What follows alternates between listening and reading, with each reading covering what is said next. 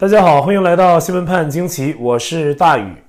那么四月十六号啊，一份名为《省委省政府会议精神传达提纲》的吉林省政府内部文件被曝光。那么内容呢，跟吉林的疫情防控工作相关。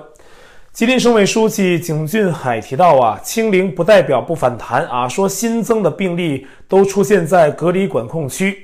敦促啊，穿着隔离服的大白们要扫盲区啊，防所谓的爆点，而且说呢，不能啊欺上瞒下。这说明啊，之前有防疫工作人员啊做过这样的事情，所以啊强调了一下。那并且呢，文件的记录里面还写道，吉林省委书记还要这些大白呀克服连续工作的厌战情绪，也反过来表明啊，就是这些当局招募的工作者。也是觉得够了啊，真的是够了。可是接下去人管人的任务还是一大堆啊，比如未来几天那还要再展开几轮核酸检测，确保不溜掉一个人啊，不留死角啊，确保捞干净。那这写文件的干部啊，不是平常捞钱捞惯了，就是海底捞吃多了啊，防疫也是要讲捞的。不过呢，文件最引发人们关注的重点在于。要居民备好一个月以上的肉蛋奶，还有生活物资，还有半个月以上的蔬菜。那原因是呢，以后封城啊，不再提前通知了，直接封城，避免人们抢购物资，造成所谓的密集接触。以前说是上有政策，下有对策，那现在呢，中共是反其道而行之，下出对策，上想政策。有大陆网友就说啊，马上就要夏天了，存放半个月的蔬菜，这是蛮不容易的。家里多买个冰箱呢，还要被央视警告啊，这是抹黑改革开放。物资那么丰富啊，买冰箱囤积粮食做什么呢？这是官媒的态度。那上海不就是这样吗？因为人们买冰箱的多了啊，党媒公开呼吁不要买冰箱。那所以呢，咱们那句话又可以改一下啊，只许州官讲政策，不许草民有对策。不过呢，也有吉林人想到了一些法子啊，山雨欲来总会刮点风吧。比如有人打算呢，看学校的这个停课通知，那有些学校呢会提前发停课通知。这可以被视作是封城的前兆。那估计啊，这被中共党官发现后，又要下新的文件了。封城不通知的同时呢，也要杜绝一切能看出要封城的动作。大家应该看明白了啊，这是当官的在跟百姓斗智斗勇。那除了吉林、山西还有河南的疫情啊，也在延烧。那山西太原爆发的疫情。按官方的说法，因为当地的快递员染疫，扩散到了附近的其他区域，上百人感染。那目前山西省的快递啊，因此全面暂停。相关的快递公司内部已经确诊的有九十四例。那受此影响呢，山西所有的邮政快递企业都已经停运，而所有的取过相关快递公司快件的这个客户啊，也都通通的变成了红码，无一例外。必须在家隔离。不过呢，英国 BBC 采访了牛津大学的教授陈征明啊，说毒株奥密克戎虽然有物品传播的风险，但传染的可能性并不大。目前呢，太原市的六个城区都开始管控。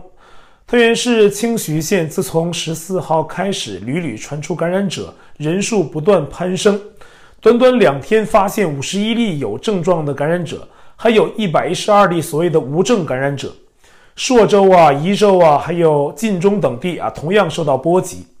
那此外呢，值得一提的是，河南郑州的富士康 iPhone 组装厂所在地航空港的试验区，从十五号开始进入了为期十四天的管控，所有人员呢居家隔离。那根据知情人透露啊，这里的富士康爆发了疫情。很多人呢被要求进行十四加七那种健康检测，还有观察。有些人呢被安排在厂里隔离，有些人呢是直接被隔离在宿舍。港区交通呢也受到了管控啊，目前呢是只进不出，预计会影响到苹果手机的供应链。轻则呢有地区会买不到某些型号的 iPhone，那重则呢有可能影响到苹果六月份的活动，还有九月份的新机发布会。那上海的情况啊，也没好到哪去。防控的二次伤害仍是不断的传出。既有上海的小提琴艺术家因为病痛无法得到救治跳楼之后呢，又有人拍到啊，四月十六号住在上海浦东新区缔结国际城的一名老妇跳楼身亡。推特网友老登啊分享消息说，是因为封控时间太久，老妇人跳楼自杀。但是目前呢，没有具体的消息。那这个小区啊，从本次上海一开始封控啊，就被封锁了，是封锁最早的小区之一。而富人的老伴儿啊，是守在遗体边失声痛哭。那当地人说呢，事发后啊，打了幺幺零还有幺二零啊，都半个小时了，也没有人去。也跟封控政策呀有一定的关系，可是呢，在这个时候，中共的封控啊还在加码。浦东呢又发布了一份给全体居民的通告书，内容的目的呢就是要坚持清零封控，还给自己找理由说，奥密克戎啊传染性强，一旦放弃之前的政策，那所有努力和牺牲啊都将付诸东流啊，将换来付出更大的代价。那以此为由呢，要求居民继续配合封控。但是呢，要知道啊，美国、欧洲、澳大利亚，全球这么多国家呀，都有奥密克戎，怎么就你中共国啊要民众配合变态的封控呢？怎么没听说别的国家要这么折腾呢？那么敞开天窗说亮话啊，这不是为了防病毒，而是为了当官的政绩面子，从下到上都是如此。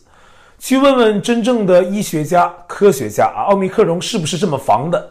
人家呢一定会说不是，可在中国大陆啊就是这样啊，中共的政治第一啊，别的呀什么专家呀什么别的呀啊，去乡下扛麦子去吧啊，要是扛个几里路就换肩了，那不配在党国混。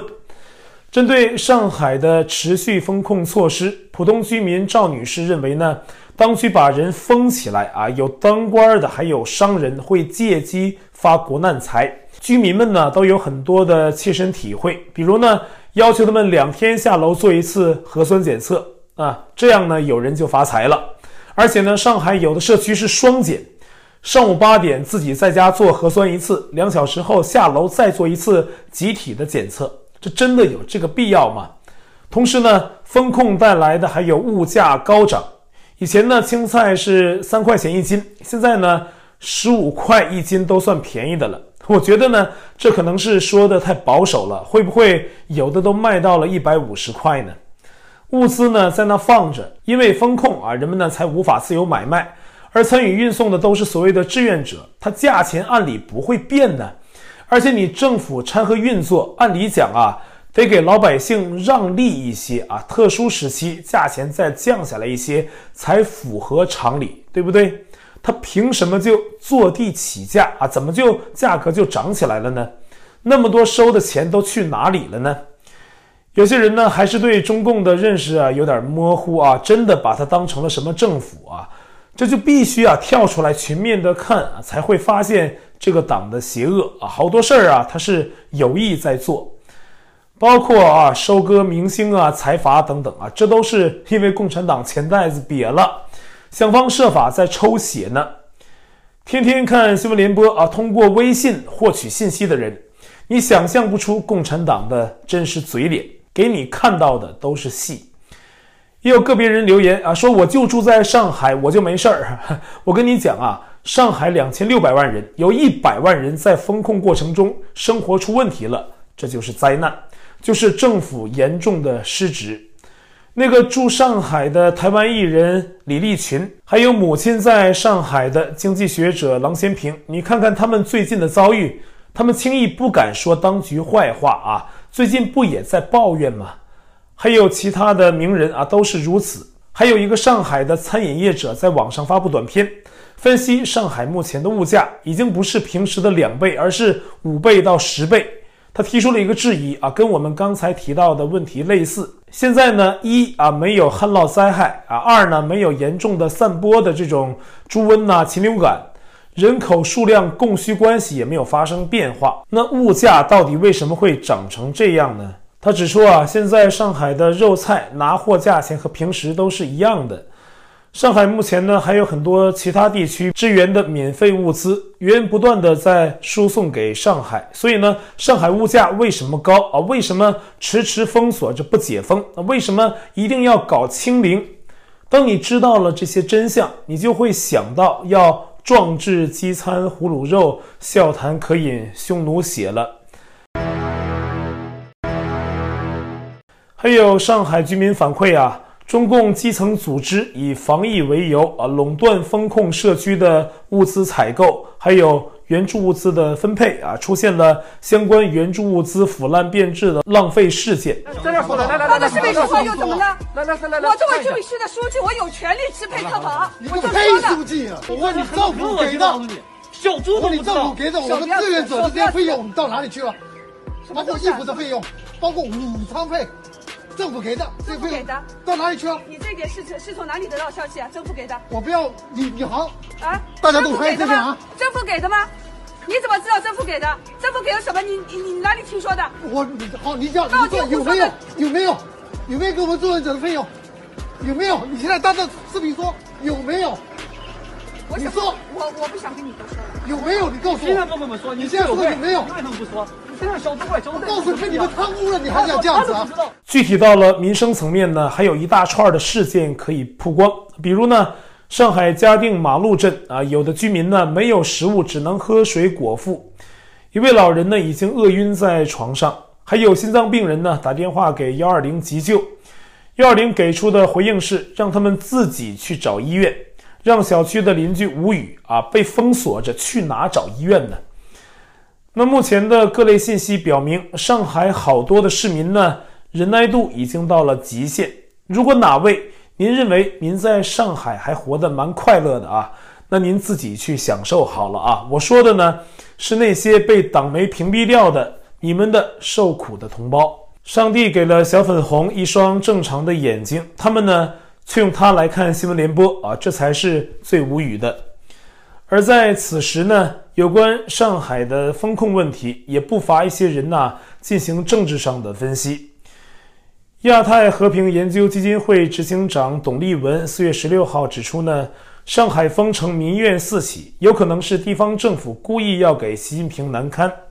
他举例子说呢，去年习近平下令减碳，结果呢，一些地方一刀切啊，剪到大缺电啊，就是故意要给习难堪。时事评论员周晓辉呢也分析过啊，在习将继续的博弈下，上海官员内心对中央的清零政策不满，导致在行动上的抵制或者怠政啊，其实呢是有意躺平，看中南海的笑话，通过自己的不作为或乱作为给北京添堵。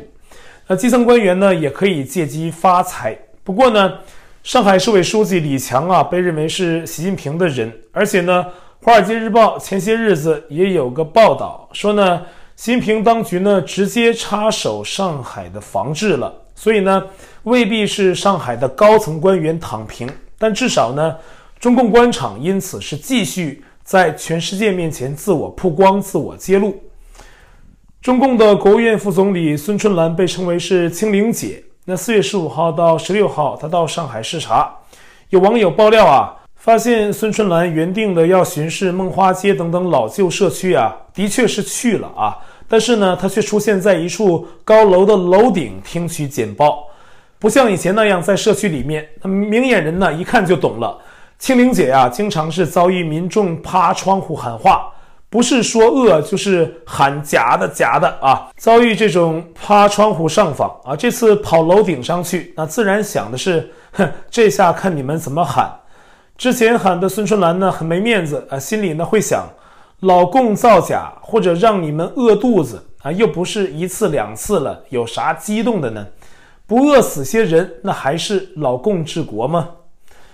那上海的这波奥密克戎啊，累计确诊人数早已经超过了二十万。但是呢，所谓的无症状感染者比例是高达百分之九十六。但是呢，封控造成的次生灾害啊，造成的饿死、自杀呀，无法及时医治而死亡的人呢，这个死亡率啊，可能都不一定比奥密克戎高。而在每天的感染人数上啊，中共在宣传中还在做手脚。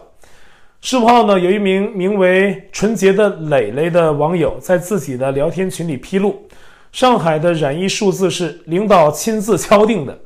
例如呢，领导要两万七千人啊，最后呢把数字定在两万七千七百一十九例。领导要制造病例减少的现象啊，就说呢要两万三千例，最后呢数字是定在了两万三千零七十二例。结果这名网友呢发消息后的第二天，上海新闻播报的数字。就是新增感染两万三千零七十二例，上海封城对制造业的冲击呢也是很大的啊，在巨大的经济压力下，当局的钱袋子久而久之就会出问题，所以也在想一些办法保自己的钱财。上海经信委四月十六号晚发布了一个复工复产的疫情防疫指引方针，说企业在经过审批的情况下可以复工复产，要求企业工厂要制定防疫和闭环管理方案。当晚呢，就传出上海多家企业复工复产的消息。上海是中国第二大的汽车生产基地啊，年产量达到了二百八十三点三万辆。还有特斯拉以及德系啊，还有国产车等多种汽车厂家啊，也是世界汽车零件生产的基地。而上海在封城之后啊，直接造成了全世界汽车供应链的大堵塞。有业者表示，如果上海持续不复工复产，五月之后，所有涉及上海供应链的科技工业厂家的生产都将受到影响。那其中呢，汽车产业影响最大。路透社呢还在十七号报道了两位知情人的消息，说上海计划在二十号前实现社会面的清零，那意味着紧张的风控会稍有缓解，但目前呢还要看现实情况而定，因为中共的政策呢随时在变。而在上海紧张的同时啊，习近平却是在海南视察。当地时间四月十五号晚六点半，海口市呢突然发生了枪击案，一连六次枪击，事发现场的人呢惊慌失措。那现在呢还没有事件的细节的消息。那么海南呢被认为是江派的窝点之一啊。江卸任之后啊，每年冬天都会飞往海南三亚过冬。二零一五年。将登上了海南的东山岭，被认为是释放东山再起的信号，遭到了习近平一边的密集回击。在习十八大上台之后啊，已经至少拿下海南六名省部级的高官啊，不知道是否仍有官员呢为此对习心怀恨意。而海南呢，对中共目前呢也是具有战略意义，特别是在南海问题上。前中共海军司令部的中校姚成在一次直播中啊，透露了中共军事上的一些现状啊，提到啊，中共确实在备战，但目标不是台湾啊，重点是为了自我防卫。中共的大部分舰艇在南海，而不是台海。那海南呢，就是重要的基地。那姚成分析说呀，俄乌战争给中共的启示就是，用常规武器啊，根本不是美国及其盟友的对手。甚至面对台湾呢，也不一定行。只有核武器才算是能给自己一点底气。而习近平此行到海南呢，当地的亚龙湾核潜艇基地就是中共的战略导弹核潜艇还有攻击型潜艇的所在之处，在中共核战部署中啊，占有很重要的地位。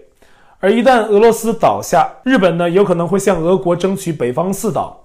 而菲律宾未来呢，也有可能在南海黄岩岛上再提出诉求，越南乃至于韩国啊，也都会有不利于中共的主张。那中共骨子里是不希望俄罗斯倒下的，因为呢，那样的话，他就要独自面对所有的国际压力。所以呢，姚成判断，目前中共不敢武力犯台，大部分目前的准备啊，是在美国打他的时候啊，他自己想做好防卫。而在四月十五号，美国六位议员访问台湾，和总统蔡英文会晤。同一天呢，中共也升级了在台海的活动啊，只是作为一种威胁式的做法。当天呢，六架中共战机闯入了台湾空域，又宣布呢，在台湾附近有演习。中共历来都会在美国和各国政要访台的时候啊，放出军机骚扰或者伴随演习，并不是什么稀罕事了。耀武扬威是假啊，恐惧而自我壮胆是真。美国现任的中情局长伯恩斯说过啊，中共是美国二十一世纪唯一的地缘政治挑战，他没有说俄罗斯。